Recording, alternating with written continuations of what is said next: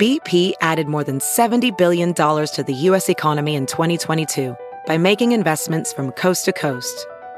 Investments like building charging hubs for fleets of electric buses in California and starting up new infrastructure in the Gulf of Mexico. It's and, not or. See what doing both means for energy nationwide at bp.com slash investing in America. VR training platforms, like the one developed by Fundamental VR and Orbis International, are helping surgeons train over and over before operating on real patients. As you practice each skill, the muscle memory starts to develop. Learn more at meta.com slash metaverse impact. As you write your life story, you're far from finished. Are you looking to close the book on your job? Maybe turn a page in your career? Be continued at the Georgetown University School of Continuing Studies. Our professional master's degrees and certificates are designed to meet you where you are and take you where you want to go. At Georgetown SCS, the learning never stops, and neither do you. Write your next chapter. Be continued at scs.georgetown.edu slash podcast. Tenemos invitados de lujos para hablar sobre el Salón de la Fama Y además tenemos microtemas, microtemas de fútbol. Vamos a dar un paseo fugaz por muchas partes del planeta. Si se preguntan, Carlos Justis está de vacaciones. Esto es Deportes al Detalle.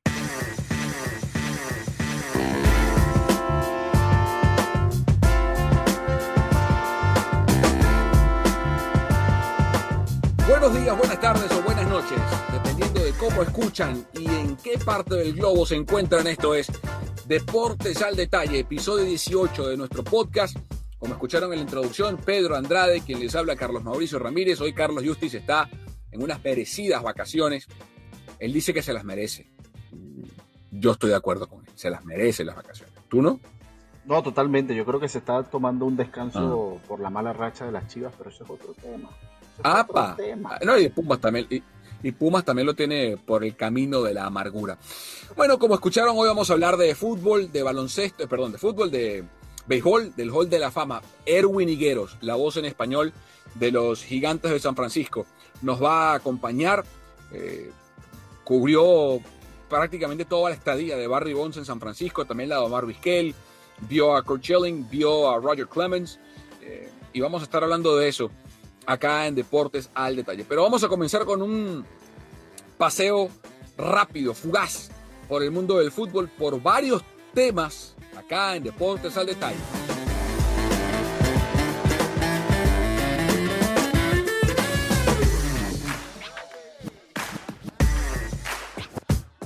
Bueno, vamos a comenzar en Inglaterra, porque la semana comenzó con el despido de Frank Lampard, la leyenda del Chelsea, fue despedido por su club, el mismo club al que estaba dirigiendo, y para muchos eh, fue una decisión apresurada. Eh, Es cierto que el Chelsea no anda bien, eh, está noveno en la tabla de posiciones en la Liga Premier Inglesa,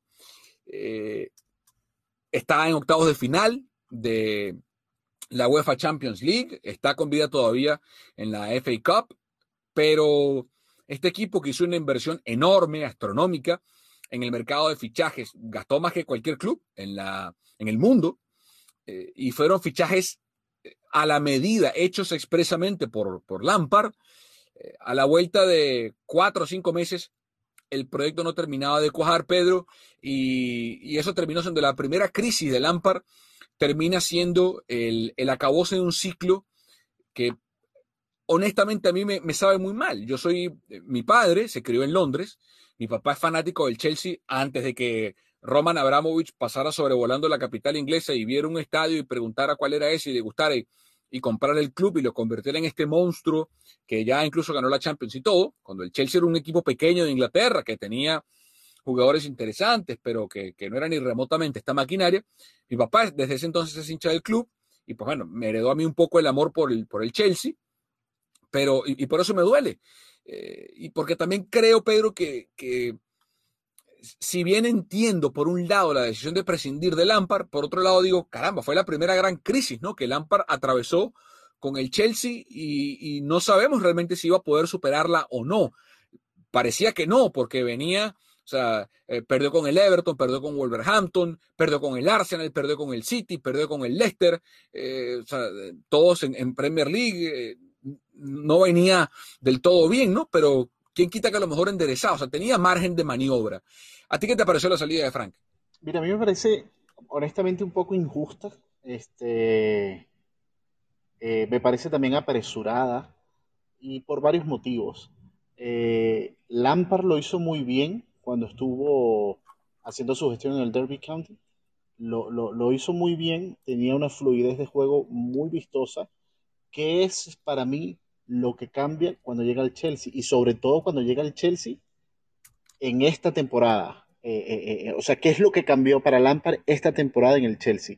Básicamente se presentó con un equipo totalmente nuevo, un equipo totalmente reestructurado. Y yo creo que influye también un poco en el tema del... E-, no sé si viste el partido hoy miércoles que estamos grabando este podcast. el primer partido de Tuchel. Para mí no hubo absolutamente nada distinto al equipo y al estilo de juego que Lampard estaba luciendo en campo, más allá de la posesión de balón. O sea, que, tú me digas en descargo de Tuchel tuvo una sola práctica, Pedro. O sea, entrenó una vez con el equipo. Por lo mismo. Entonces, pareciera que el problema no es el entrenador, sino el problema es un engranaje todavía al, equipo como tal. Las, figuras que estaban llegando se están incorporando eh, muchos eh, jugadores prometedores nuevos. Me, parece que por ahí, desde mi punto de vista, va un poquito más la crisis del equipo. Es un tema yo creo que de acomodo más allá de técnico. Eh, me parece a mí que hubiese esperado hasta final de temporada para saber qué era lo que se iba a recoger. Eh, entiendo también la desesperación después de todo lo invertido, porque tampoco fue que se gastaron dos lochitas, no, o sea, después de todo lo invertido se pensaba o se presumía, lo dijimos aquí en, uno de los primeros podcasts, iniciando Deportes al Detalle, que el Chelsea estaba para más, o por lo menos pintaba en papeles para más. Eh, el, cierre de ciclo de Lampard tiene números interesantes para ser un técnico prácticamente novato, porque como tú decías, tuvo su temporada de debut con el Derby County y luego dio el salto para muchos prematuro al Chelsea, pero tú, y, y aquí el gran enemigo de Lampard, yo creo que fue Lampard, porque dejó la vara alta la temporada pasada, recuerden que el año pasado Chelsea no pudo fichar a nadie por eh, haber roto eh, los parámetros de fichaje de menores en, de FIFA le impidieron un par de mercados de, de, fichaje sin poder hacer ninguna incorporación. Y eso obligó a Lampard a trabajar con lo que tenía a disposición en la cantera. Un par de jugadores clave que él conocía de su paso por segunda división, eh, específicamente Mason Mount con el Derby County, y enfrentó a Tammy Abraham también en segunda en la Championship. Dos jugadores de cantera de Chelsea, que es algo de lo que siempre, a lo que siempre le ha costado al Chelsea sacar frutos de su cantera. Eh, las grandes estrellas de este club, salvo John Terry, todas han sido fichadas. Lampard, Drogba, eh, Peter Sech, me refiero al pasado reciente, Michael Essien, eh, les ha ido bien o mal, ¿no? Eh, Aspilicueta, que tenía un tiempo establecido en el equipo, Engolo Canté, eh, y de esa época dorada, cuando llegó Mourinho, que se trajo a Bosingua, se trajo a Pablo Ferreira, se trajo a Ricardo Carvalho. el, Chelsea no ha podido establecer una cultura de nutrirse de lo que se forma en Cobham, que es la academia del Chelsea. Y Lampard lo venía haciendo con Mason Mount, con Tammy Abraham, con Callum Hudson-Odoi, eh, con Ruben Loftus-Cheek, eh, con una serie de jugadores, otros que venían con Rhys James, que ya estaban establecidos en el equipo grande. Y además, terminó cuarto el año pasado, por encima de clubes que habían invertido muchísimo más que lo que hizo el Chelsea. Entonces, bueno, ¿cuál era lo lógico, Pedro? Que si el año pasado Lampard eh, metió el equipo cuarto sin fichajes, pues caray, este año con fichajes, más el mismo núcleo joven, pues las cosas deben ir para más, ¿no? Y, Chelsea fichó y llegó Timo Werner y llegó Hakim Ziyech y llegó Kai Havertz y llegó Mendy y llegó Ben Chilwell, todos jugadores pedidos expresamente por Lampard. Llegó Thiago Silva y, nada, o sea, el equipo está hoy noveno. Termina con 44 victorias, 15 derrotas y 25, 15 eh, empates y 25 derrotas. 171 goles a favor y 116 en contra. Y creo que ahí eh, está lo grave, ¿no? La defensa Eh, creo que la política de fichaje de Chelsea para mí erró en no buscar un central de alto calibre. Thiago Silva lo es, pero está en la etapa final de su carrera. Eh, al menos enderezaron el barco con, con Kepa, que es un desastre de arquero. No, yo creo que lo mejor que. Yo creo que es un, me retracto. Yo creo que es un buen portero, pero su carrera ya terminó en Chelsea. Tiene que irse a otro sitio. Eh, es todavía muy joven como para reencontrar su carrera. Eh, no sé, un equipo como el Sevilla, el Valencia, el, inclusive que vuelva a la Leti de Bilbao, un club como el Marsella, qué sé yo. Eh, pero el no fichar un central, que no sé si fue decisión estrictamente de Lampard, no, pero pareciera que sí, porque pues si él, le ficharon lo que él pidió, y entonces si no pidió central, o, pidió mal, o, no supo elegir, no lo sé, eh, es un tema que se le va a achacar. Y, llega Thomas Tuchel, que a mí como entrenador me gusta más que Lampard, porque lo, lo que he visto hoy de Tuchel como técnico es mucho más que lo que hemos visto de Lampard, Pedro, eh, y lo que yo vi, hemos visto en el Dortmund y en el París, Saint Germain, a mí me pareció muy bueno. ¿A ti te gusta Tuchel? Bueno, lo que viste con Tuchel en el Paris Saint Germain se llama Mbappé, Neymar y compañía. Habrá que ver. Vamos. No, pero hay que llevarlo, hay que, llevarlo, por eso, hay que llevarlo. eso, vamos a ver qué pasa ahora con, con, el Chelsea. No te digo que es un mal entrenador porque realmente te estaría mintiendo. Es muy buen entrenador. Este, ha tenido partidos impresionantes eh, creo que peleó muy bien la final incluso de la Champions League ante el todopoderoso Bayern. Lo que yo te digo, o sea, lo que yo digo es, ahora tienes para mí, ahora el Chelsea tiene para mí un doble problema. Tienes un entrenador nuevo a mitad de una temporada ya avanzada con un grupo de jugadores que todavía no cuaja, todavía no cuajan, porque para mí lo repito una vez más, va en el tema en la fluidez de juego. Este Chelsea se ve muy, mm, yo creo que tácticamente muy mal parado. Lo decías tú, la fragilidad que tienen en la defensa es impresionante, pero es porque también casi todas las piezas que tiene el equipo y casi todas las piezas que se incorporaron son piezas ofensivas. Y aún siendo ofensivas. Sí, porque hasta Ben Chilwell, ben Chilwell que es lateral, eh, sí, completamente. Y yo creo que están pecando en agrupar demasiada gente de la media cancha en hacia arriba y luego no pueden hacer las recuperaciones o volver eh, eh, eh, cuando te toma el balón a, contraparte. Mm, yo creo que el reto principal que tiene Tuchel en este momento es tratar de meter nuevamente al Chelsea entre los seis primeros de la tabla y oportunidades, digamos, se tiene, porque la tabla, de verdad que la Premier este año está bien, bien competitiva y está bien apretadita. Sí, está abierta. Eh, no, No, no, no, no es un punto final para el Chelsea, la verdad. Eh, creo que todavía hay oportunidad de por lo menos subir a los primeros lugares y, estar por allí. No sé cómo lo ves tú en el sentido de, de, de, qué, qué puede ser capaz Tuchel con el equipo que tiene. A mí Tuchel me gusta. No, a mí Tuchel me gusta como entrenador. Primero que es un técnico de procesos. Eh, ¿A qué me refiero con esto? El, cumplió los ciclos, cosa que Lampard no ha cumplido, cumplió los ciclos porque Tuchel, que es muy joven, 40, es muy joven para lo que ha logrado, 47 años, él empezó en la Academia de Stuttgart, luego dirigió y fue campeón, fue bicampeón de la Bundesliga Sub-19 con el Stuttgart, entonces pasó de la Academia al Sub-19, triunfó, luego fue al Augsburgo, triunfó, fue al Mainz Sub-19 y también triunfó, eh, Después de, sub-19 el Mainz subió al Mainz, equipo grande, y en 183, un equipo pequeño el Mainz, en 183 partidos, eh, promedió 1.43 puntos por partido, que para un club pequeño es un estándar, para mí un número bastante, bastante bueno. Insisto, el, Mainz eh, no va a ganar la Bundesliga, o sea, lo que lo, lo compre algún jeque o, algún megamillonario y le invierta mucho dinero. Pero en un, equipo pequeño como el Mainz, eh, Tuchel ganó 72, empató 45 y perdió 66. Eh, para mí es un buen número. Y luego da el salto, mostró la capacidad de adaptación porque dio el salto en el 2014 al Dortmund, estuvo del 2015 al 17 y en 107 partidos con más recursos como los que provee el Dortmund, ganó 2.12 puntos por partido. Muy bien, ganó 69, empató 20 y perdió 18.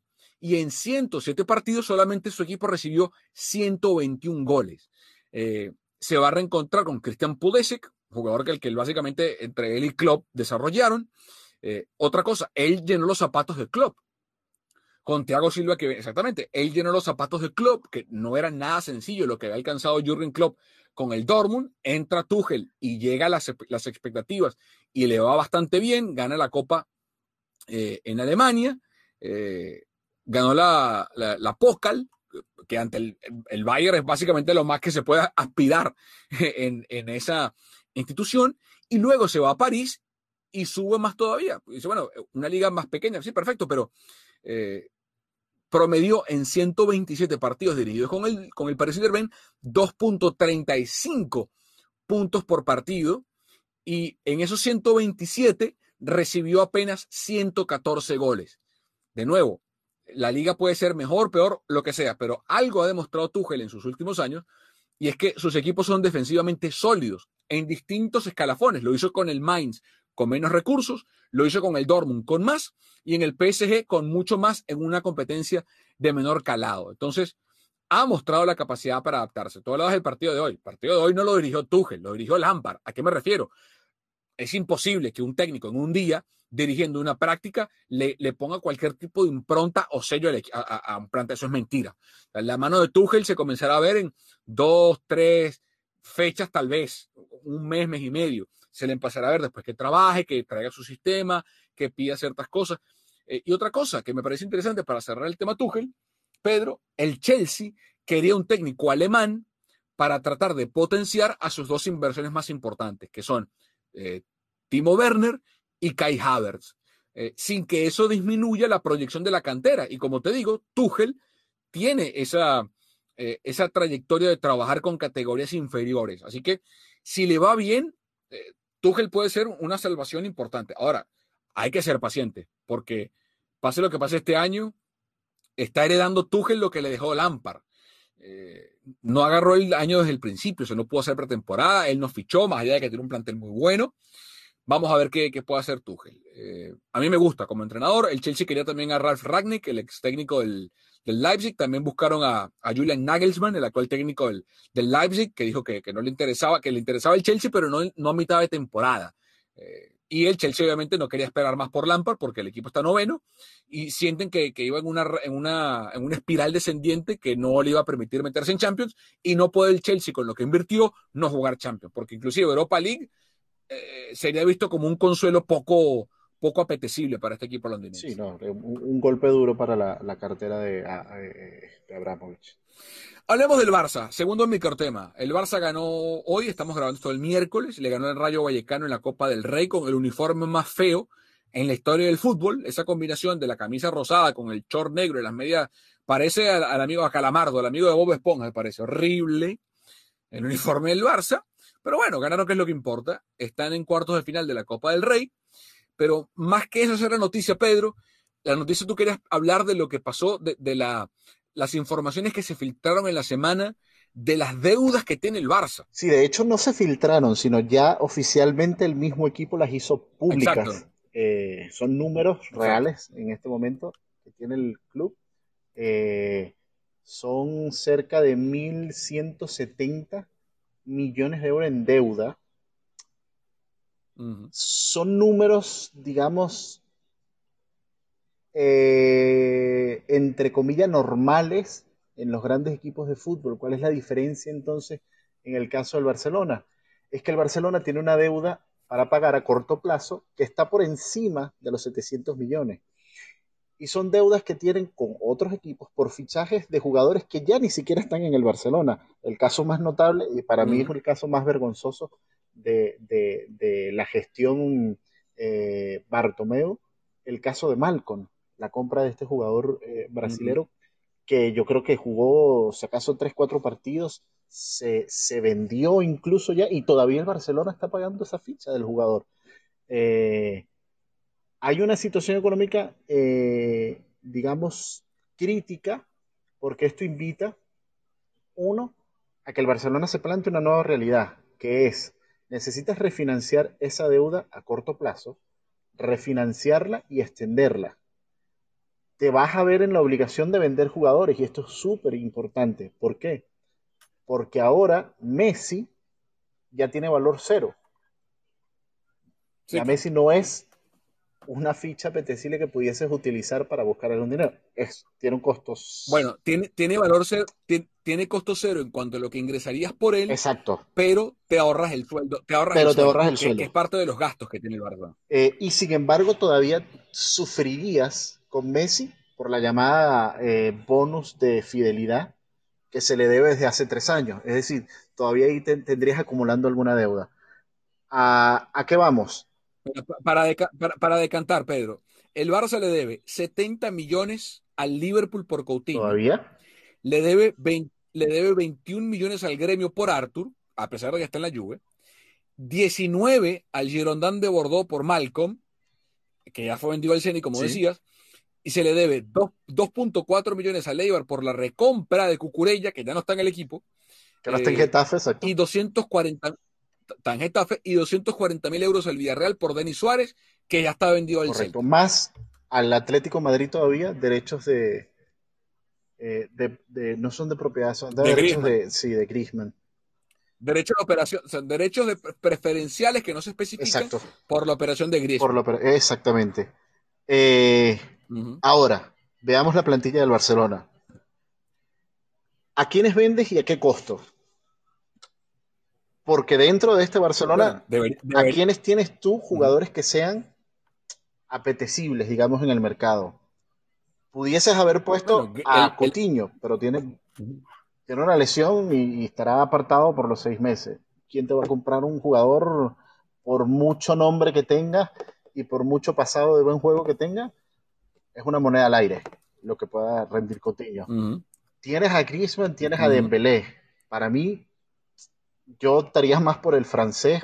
Lo siento, no soy muy, eh, no me siento muy a gusto con lo que ha hecho por, por, eh, eh, por su rendimiento, pero sigue siendo un buen jugador. Tiene muy buena edad, sigue siendo un jugador joven, campeón del mundo. A Dembélé no lo soltaría, pese a su fragilidad, me parece que está elevando mucho el nivel y creo que es un jugador para desbordar.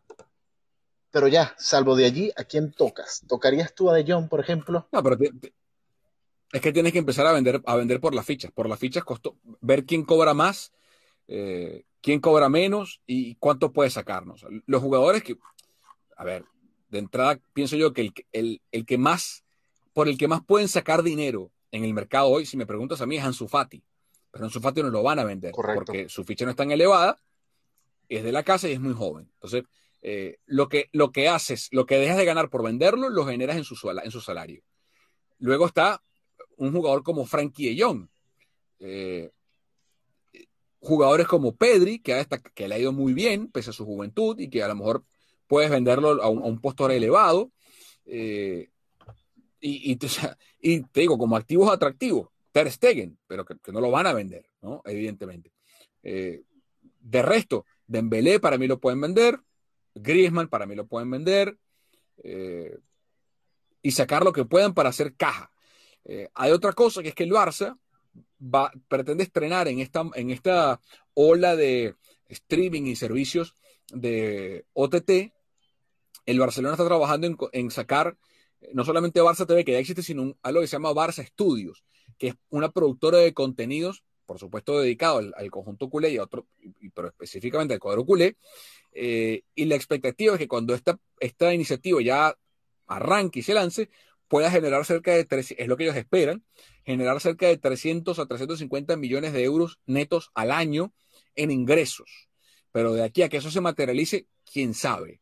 Entonces, pero ese va a ser el reto de, la porta o quien sea que gane la, las elecciones, cómo manejar una deuda de 1.173 millones de euros, de los cuales, como tú bien decías, 730 son a corto plazo.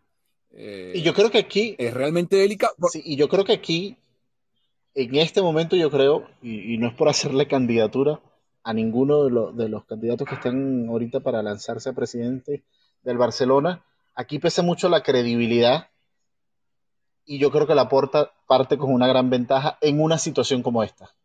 Yo creo, en este momento, me preguntas a mí, yo creo que la porta va a ser el, presidente, el próximo presidente del Barcelona. Y tiene mucha credibilidad en el manejo económico, porque además, ojo, el número suena y la situación también suena muy alarmante. Hay muchas opciones. Lo que el Barcelona está tratando de hacer, Barcelona como institución, está tratando de hacer es no convertirse en una sociedad anónima y no perder el hecho de que los socios sean dueños del equipo. Digamos que eso es lo que ellos están tratando de evitar. ¿Qué significa esto? Que si ellos se convirtiesen en sociedad anónima, pudiesen incluso hipotecar valores de propiedades que tienen. El Camp Nou, por ejemplo, dejaría de ser el Camp Nou y se lo venderían a, qué sé yo, a la Apple, y entonces ahora va a ser el Apple Stadium de Barcelona, por poner un ejemplo extremo. El, Telemundo, el tele, no, dame un ejemplo mejor. Telemundo 48 Exacto, el, Deportes a Detalle Stadium. Eh, eh, que son, incluso la misma ciudad deportiva, podría llamarse Deportes al Detalle Ciudad Deportiva o Ciudad Deportiva Deportes al Detalle. Eh, hay muchas cosas por hacer. Lo que ellos están tratando de cuidar es no perder esa independencia como club, como la tiene, por ejemplo, el mismo Real Madrid, el Athletic Club de Bilbao, que son de los pocos equipos en la Liga Española que no son sociedad anónima, que no dependen de una inversión o de un grupo de, inversionistas. Eh, así que yo creo que, posibilidades hay. Eh, y, pasará, insisto, la llegada de la puerta influirá mucho en el futuro de, del Barcelona. Bueno, cerramos el tema de los micropuntos del fútbol, eh, porque nos toca hablar de béisbol acá en Deportes al Detalle y tenemos un invitado muy especial.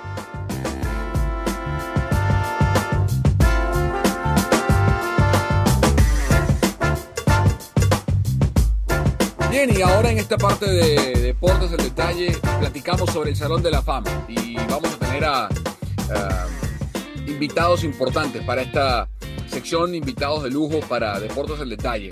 Y vamos a comenzar acá, en el área de la Bahía, porque uno de los nombres más eh, importantes en esa boleta que no está en Cooperstown es el de Barry Bonds.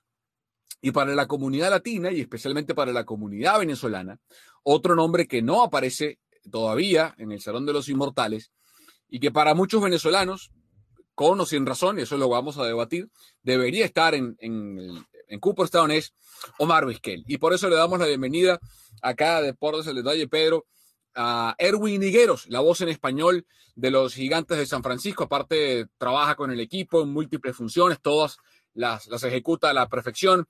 Erwin, gracias por el tiempo y bienvenido a Deportes al Detalle. ¿Cómo te va? Carlos, este, gracias por la invitación y este contento y ya sabes tú a la orden, especialmente cuando se trata de hablar de, del deporte que nos encanta, que es el béisbol.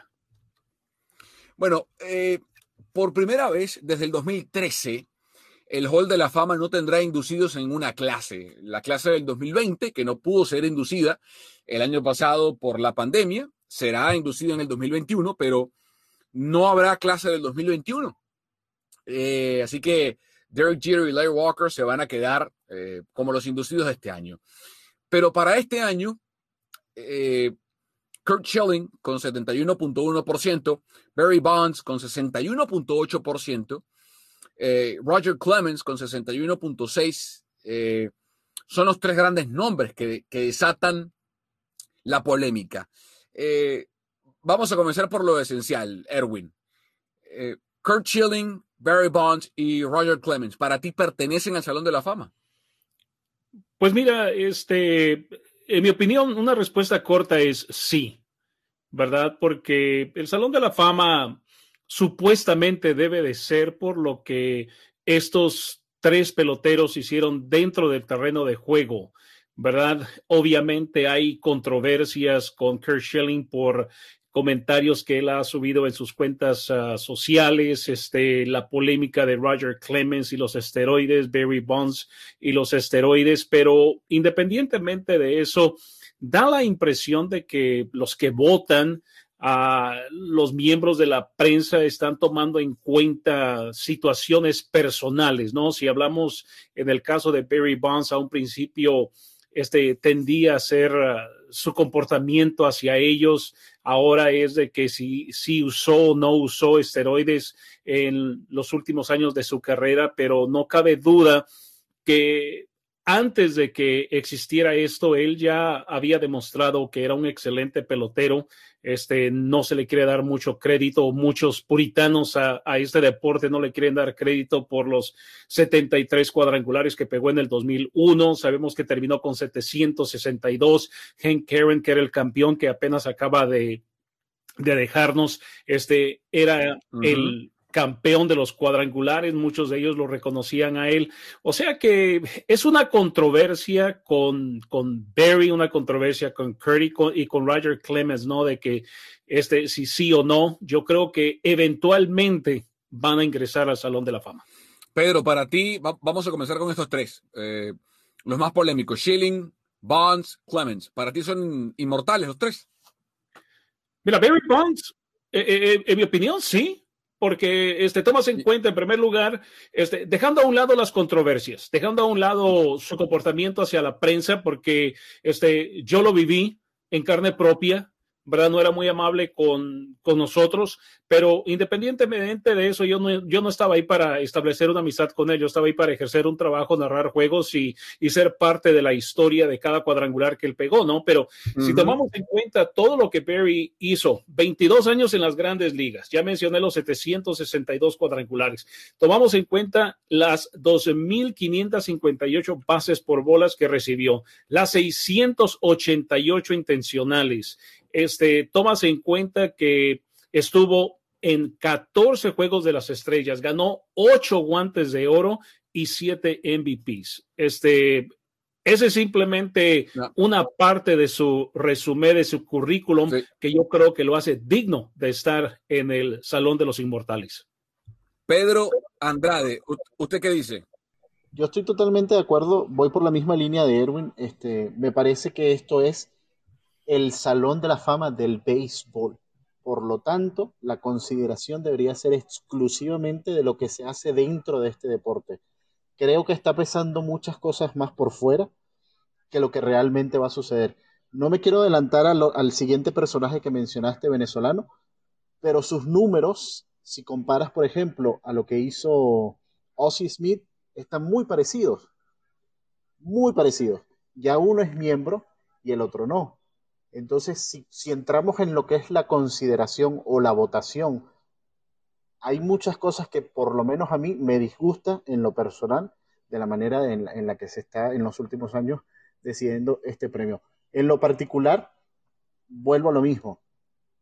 El no tener ya en el Salón de la Fama ni a Jeter, ni a Clemens, ni a Bonds, eh, el mismo Schilling, a mí me parece un absurdo y un desmérito para el mismo Salón de la Fama. Porque sus números, y repito, sus números, lo que han hecho dentro del béisbol, son simplemente impresionantes. Cada uno de ellos en su eh, posición, cada uno de ellos a la ofensiva, cada uno de ellos a la defensiva, ha aportado muchísimo. O sea, han logrado los méritos necesarios para estar allí. Mucho se habla, lo decía Erwin, de los problemas extra béisbol, los problemas de violencia doméstica, los problemas de esteroides, los problemas de comentarios. Sí, pero, pero, pero a ver. Pero, nah, pero a ver, vamos, vamos a lanzarnos en, la alberca, en la pileta, en la piscina, como ustedes quieran. Vamos a ponerle picante a esta cosa, ¿eh? Que yo sé que a mi, brother Erwin le gusta y además, y, y además tiene argumentos de sobra. Yo les quiero preguntar algo a los dos. ¿eh? Eh, ¿Cuál es el argumento que se esgrime estos, o que esgrimen estos electores, estos colegas de la prensa, eh, para dejar por fuera al único pelotero en la historia de las mayores con siete más valiosos y al jugador que más cuadrangulares ha conectado. Er, ¿Cuál es el argumento, Erwin? Mira, e, en primer lugar, hay que tomar en cuenta, ¿verdad? Y este, el, el, el, disclaimer que dice, no, este, no tengo nada en contra de, de los veteranos, pero si tomamos en cuenta, la mayoría de los que votan son uh, periodistas ya veteranos que han visto, este, muchas generaciones del béisbol, ¿verdad? Entonces, uh, para ellos, este, el que un pelotero haya sido encontrado culpable por usar esteroides o en el caso de Barry Bonds que nunca se le comprobó nada, este, uh -huh. ellos van y dicen, bueno, este, Babe Ruth nunca lo usó, Roger Maris nunca lo usó, Mickey Mantle nunca lo usó, inclusive Frank Thomas tampoco. Bueno, no sabemos, ¿verdad? No sabemos ¿verdad? No sabemos. Porque, porque, porque, por ejemplo, porque, por ejemplo, Iván Rodríguez, de quien tampoco se sabe, pero durante un trecho de la carrera de Iván Rodríguez, no fueron pocas las personas que levantaron, y no estoy diciendo yo que Iván Rodríguez consumió no esteroides, estoy diciendo que durante la carrera de Poch, quien para mí con merecimientos está en el Hall de la Fama, o sea, Poch un día llegó parecido a una persona y otro día parecía a otra. Mira, o, estoy equivocado. Mira, eh, una de las cosas es estas, ¿verdad? Este, y, este es el argumento que yo he tenido con mi compañero de, de, transmisiones, Tito Fuentes, que jugó el béisbol. Y una vez yo le pregunté a él, ¿verdad? Si alguien le hubiera venido a ofrecer a él esteroides o este, alguna especie de medicamento para extender su carrera, él no me dejó ni terminar la pregunta y me dijo que sí.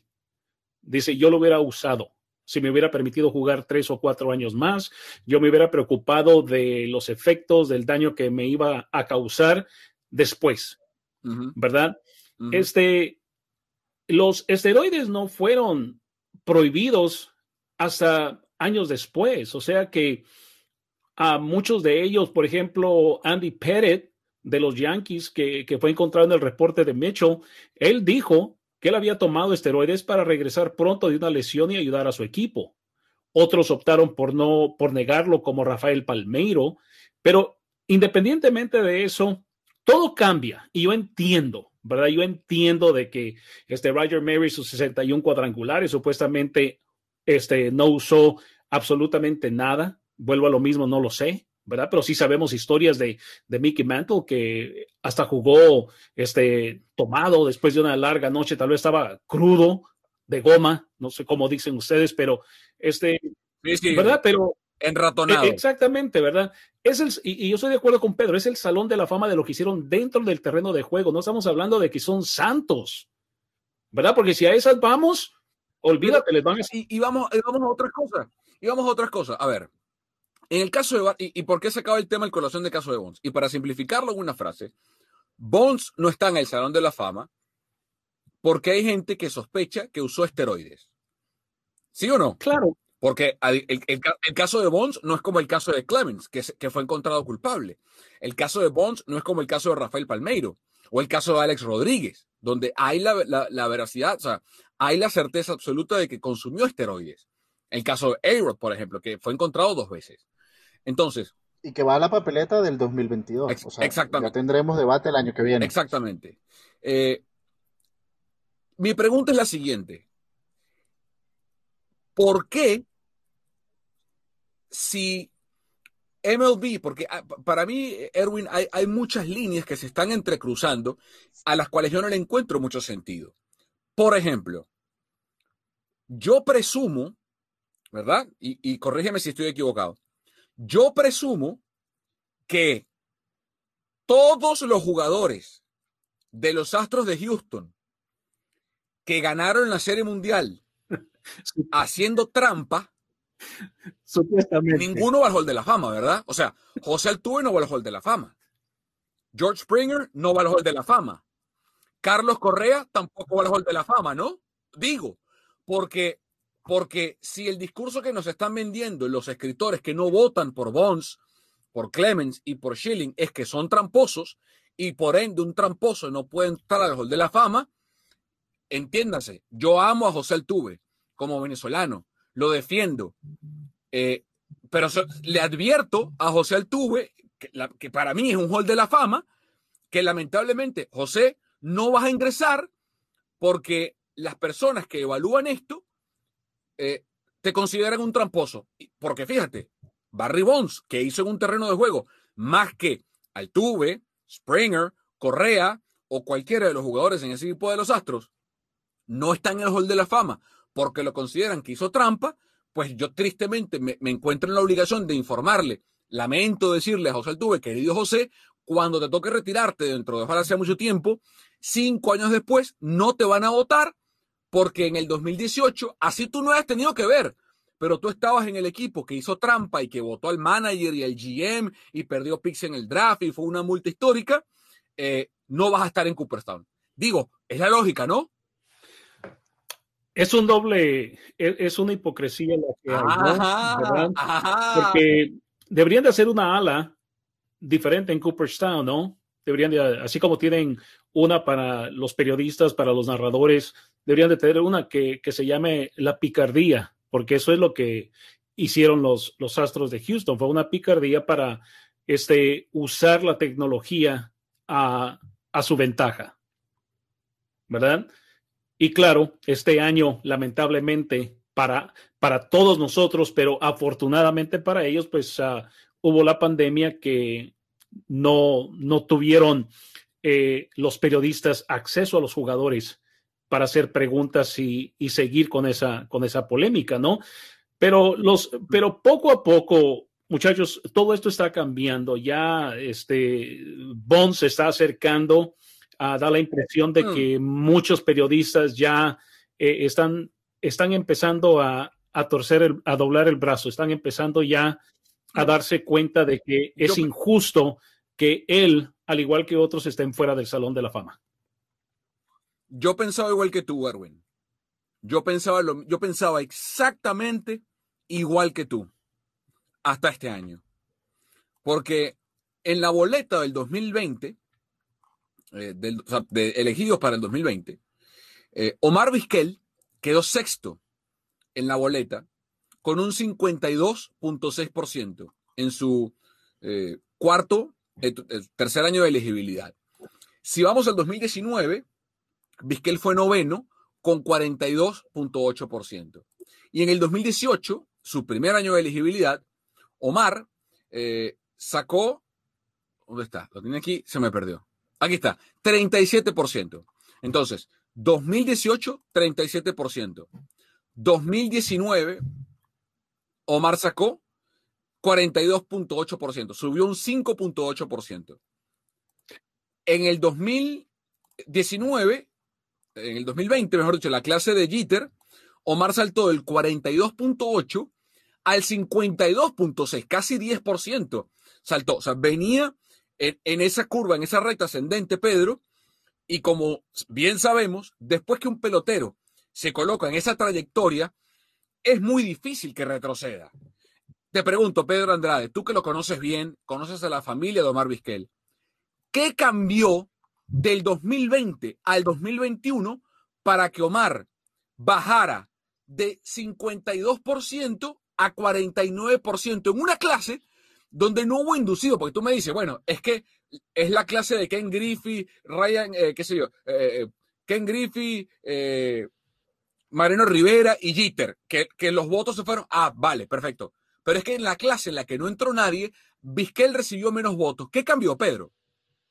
Bueno, ahí vamos un poco a lo que te decía al principio. Eh, Omar Vizquel, que sepamos, no ha estado involucrado en ningún eh, escenario de esteroides. Que tú me digas. No, no. Que no, sepamos, ¿verdad? No. Entonces, Entonces, ¿por qué sacó menos votos, Omar? Para entonces, ti. En este particular, Omar saca menos votos por una situación personal, Listo. legal, que Listo. tiene Listo. con su expareja. Listo. Es una situación Entonces, que nada tiene que ver con béisbol. Por eso te digo. Nada, nada, nada, nada, absolutamente nada. Absoluta. Entonces, eh, yo, yo, pensaba igual que tú, Erwin, pero el caso de Omar Vizquel me lleva a pensar lo contrario, que esto no es un voto de mérito deportivo, es un voto de me cae bien, no me cae bien, me, parece que es un buen tipo, no, ah, mira, está, porque el caso de Vizquel es peor, porque no hay un juicio, no hay una investigación policial, o sea, fue un artículo de investigación que hizo The Athletic sobre, sobre alegaciones de la ex esposa de Omar Vizquel, ni siquiera de la esposa, en un proceso de divorcio, y en base a eso, ahora sacaron menos votos Omar Vizquel. Entonces, yo no entiendo a qué están votando, Erwin, no entiendo.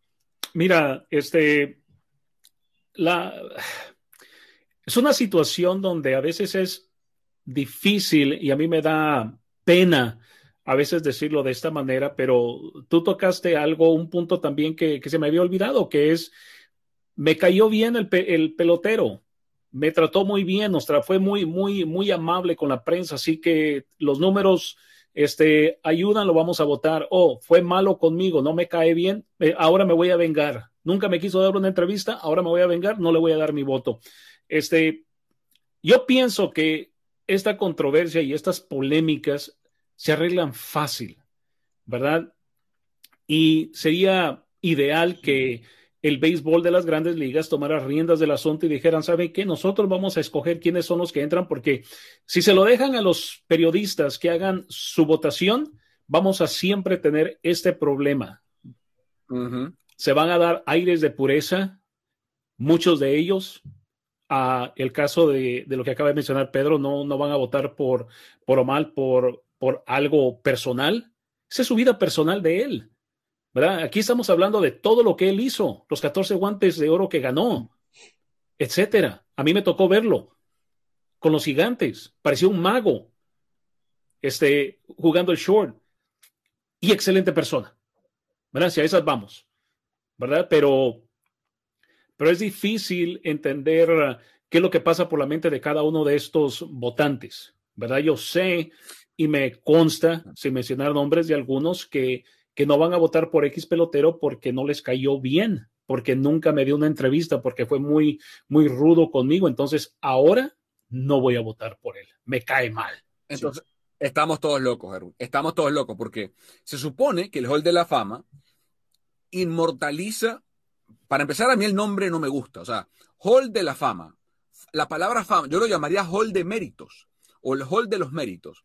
Es un tema semántico, pero a ver, eh, eh, y, y, esa, para empezar, se supone, ¿no? Digo, se supone que todas las personas que están en la boleta para el Hall de la Fama, se supone que son meritorias de estar en el Hall de la Fama. Hay peloteros, con todo respeto.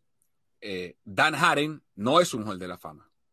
Nick Swisher no es un Hall de la Fama. Michael Kudayer tampoco es un Hall de la Fama.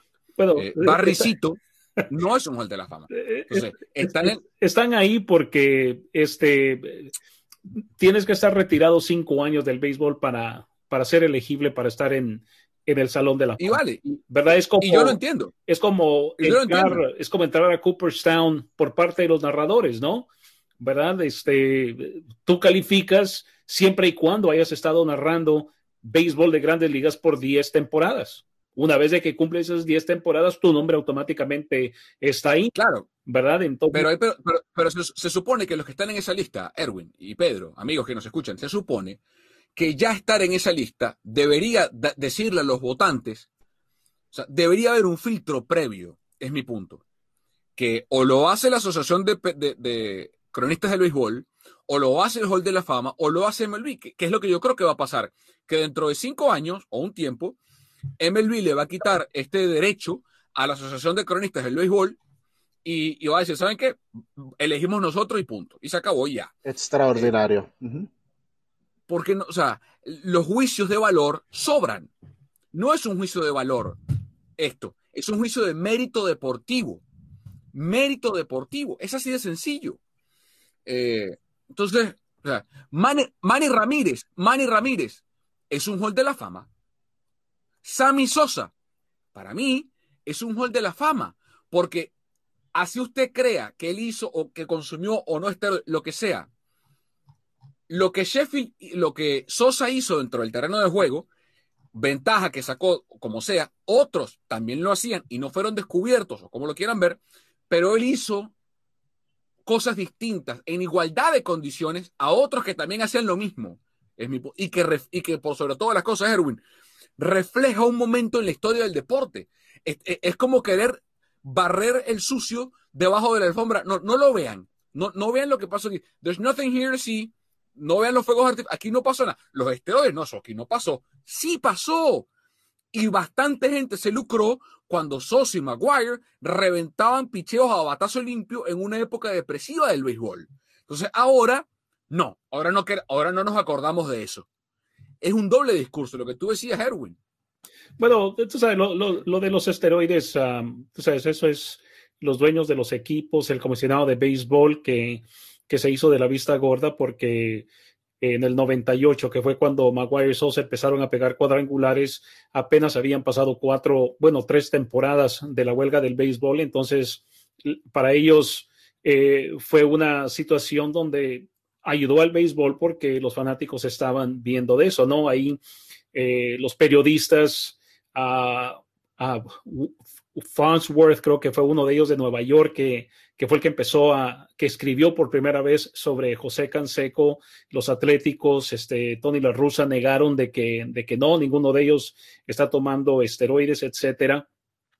¿Verdad? Pero, este, yo creo que si, si van a seguir dándole el derecho o el privilegio a estos escritores de, de votar por el Salón de la Fama, les, les deberían de dar exactamente eh, una guía, una, una norma, una norma a seguir de cuáles son los, los requisitos para, para ser elegido al Salón de la Fama y no debe de incluir este nada personal que, que han hecho afuera del terreno de juego. Obviamente, a no ser que sea una cosa este, fuera del otro mundo, pero, ¿verdad? Pero... Sí, porque, sí, porque, por ejemplo, pareciera que al final de la historia van a quedar, porque si la gente no lo vea, e, están poniendo en el mismo saco la, em, el error, ni siquiera error, el caso de Bonds, al final los votantes o, la historia pareciera que si usted va a Cooperstown hoy y dice, bueno, ¿y dónde está Barry Bonds? No, no está. ¿Y por qué no está? Bueno, porque se sospecha que consumió sustancias prohibidas. Vale. Eh, ¿Y era el único? No. Ah, ¿y, por qué no está? pregunte a la Asociación de, Cronistas. Ah, perfecto. Oye, una pregunta, ¿y por qué no está Pete Rose? Ah, no, Pete Rose apostó en el deporte cuando era manager. Ah, pero eso es, eh, o sea, es lo mismo eso que los esteroides. Bueno, para nosotros sí.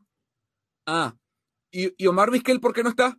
Bueno, porque estaba en un escándalo eh, del cual, de paso, no se comprobó si era inocente o culpable, por ende es inocente, porque usted es inocente hasta que se demuestre lo contrario.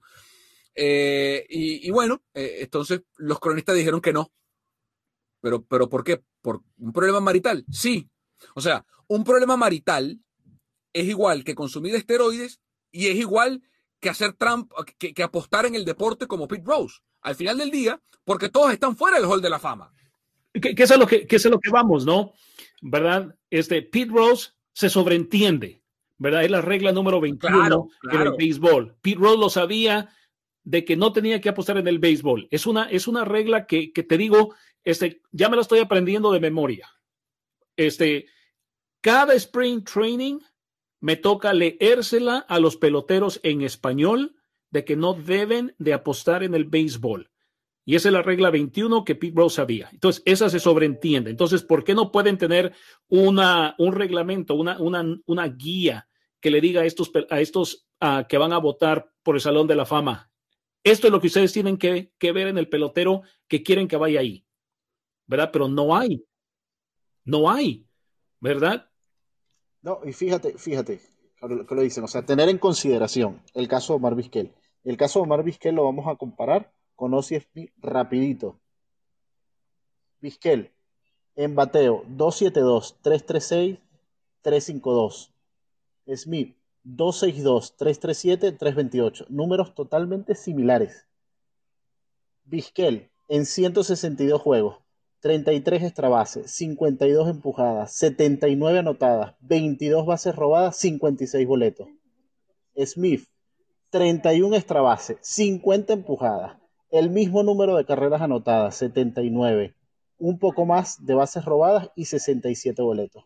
Si tú simplemente me muestras esto a mí y me dices, o me tratas de explicar por qué uno está en el Salón de la Fama y el otro no, que me lo dibujen, que me lo, no sé, me lo actúen, me hagan una marioneta, porque por simplemente números, que es lo que se toma en cuenta, supuestamente, ambos están muy igualados, muy similares, y uno está y el otro no. Entonces, que alguien me lo explique, que me lo dibujen, porque es que yo, no, o sea, no lo entiendo.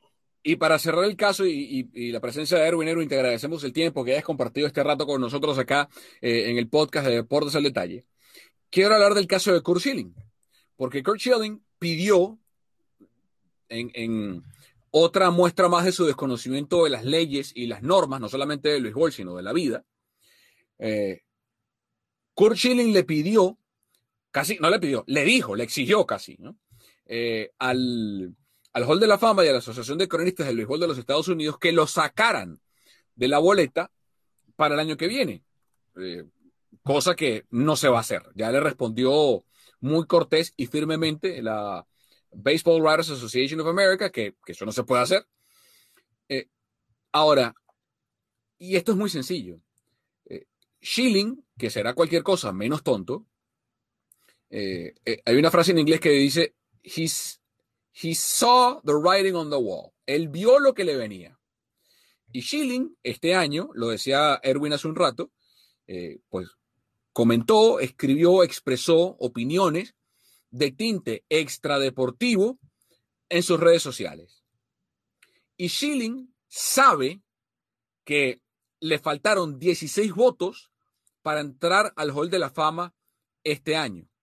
Y sabe que los votos se hicieron antes de los polémicos tweets que envió Schilling este año. Y él debe intuir que para el año que viene ese comportamiento en social media traerá repercusiones a su candidatura. Y lo que no quiere es perder terreno y es ver su 71.1% que sacó lastimado antes de ir directamente al comité de veteranos. Que está mal. O sea, eh, ojo, defiendo a Schilling como defiendo a Vizquel. Si Schilling pone en Twitter, yo amo a tal partido o amo a tal persona o me parece que lo que pasó en tal ciudad está bien. Eso no tiene nada que ver con lo que hizo cuando estaba con los Diamondbacks o los Phillies o los Mediarrojas. No tiene nada que ver. Eh, Schilling para mí se equivoca, pero más se equivocarían el año que viene aquellos que no lo induzcan al Hall de la Fama. Porque si este año llegó a 71.1% a 16 votos, el año que viene Kurt Schilling debe estar en el Hall de la Fama. Y si no está, es por los tweets que mandó. Y si es por eso, pues ya, bajemos la Santa María Erwin, cerremos el Hall de la Fama y llamémoslo el Hall de Moral y Luces de los periodistas estadounidenses. Porque es lo que es.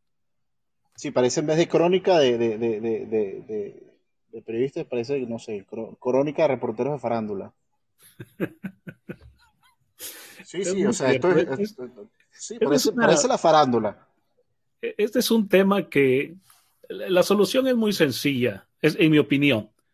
¿Verdad? La solución es muy sencilla. Le quitan ese privilegio a, los periodistas que voten por los peloteros o las grandes ligas tienen que tener un manual que estos ah, periodistas mm. tienen que seguir porque es lo que hemos hablado y, y en parte también este, son represalias personales de muchos de estos periodistas para con el, con el pelotero. Eh, Erwin, te mandamos un abrazo, gracias por el tiempo y vamos a platicar sobre los gigantes de San Francisco pronto, ¿eh? porque se aproximan los entrenamientos primaverales, eh, los gigantes se han estado moviendo, aparece el nombre de Tommy Lestela, aparecen nombres interesantes en el segundo año para Gabe Kapler y, pues vamos a cubrir mucho a los gigantes, como siempre, pero ahora con esta nueva herramienta, con el podcast de Portos el Detalle, que está obviamente a tu entera disposición, y de los peloteros del equipo de los gigantes de San Francisco. Un abrazo, querido Erwin.